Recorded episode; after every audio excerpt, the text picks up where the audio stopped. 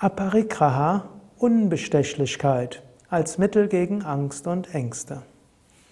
Namaste und herzlich willkommen zu einem Podcast, einer Hörsendung, einem Video über Umgang mit Ängsten, eine weitere Folge zum dem Thema Yamas, Umgang mit anderen, ethisches Verhalten. Heute Aparigraha, Unbestechlichkeit.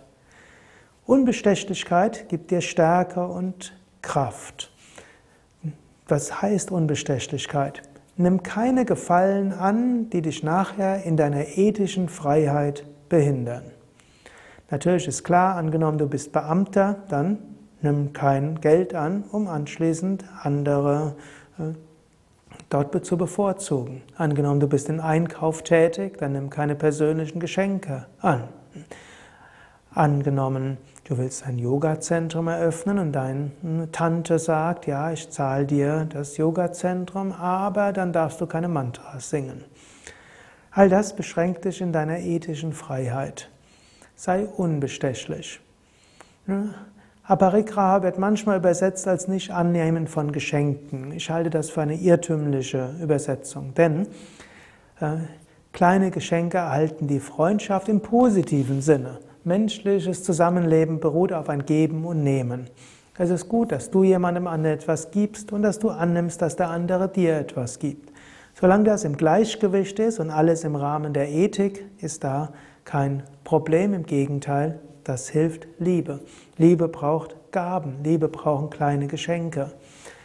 Und so in diesem Sinne äh, kannst du deinem Partner, deiner Partnerin eine Blume schenken, ein kleines Geschenk machen. Du kannst deiner Mutter ein kleines Geschenk machen. Du kannst auch mal dem Nachbarn einen Gefallen tun, den Kollegen ein kleines etwas mitbringen aus dem Urlaub und so weiter.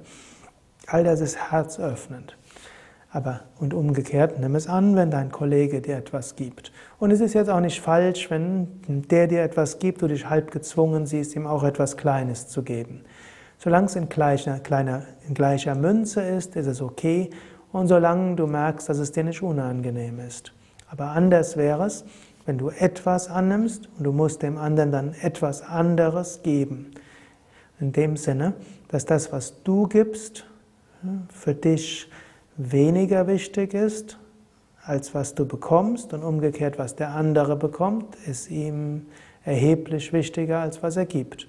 Also zum Beispiel ein Firmeninhaber gibt einem verkauft einem Beamten ein Auto. Kostenpunkt 20.000 Euro. Kriegt dafür einen Auftrag über 10 Millionen Euro. Für den, der den Auftrag, für den Firmeninhaber ist das relativ wenig. Umgekehrt für den Beamten ist das erstmal, braucht wenig zu machen, gibt nur einen Auftrag. Das ist alles Bestechung. Ich könnte jetzt noch viel darüber sprechen, aber ich glaube, dir ist das alles klar. Du kannst nur in der nächsten Zeit überlegen, wo nehme ich vielleicht Geschenke an im weitesten Sinne, die mich in meiner ethischen Freiheit behindern. Umgekehrt, wo gibt es kleine Geschenke, die ich vielleicht machen kann, einfach als Liebesdienst? Und wo kann ich vielleicht Gefallen annehmen? Denn es gibt auch gerade unter den spirituellen Menschen viele, die von anderen keine Gefallen annehmen können. Nimm ruhig kleine Gefallen an und gib Gefallen zurück. Wenn es gleichwertig ist, geben und nehmen, das hilft, Liebe zu empfinden. Aber nimm keine Bestechung an, sei da sehr klar und strikt. So kannst du mutig sein, so kannst du klar sein. Und du brauchst niemals Ängste zu haben, ob es auffliegt. Und du wirst nicht aus deiner Freiheit herauskommen.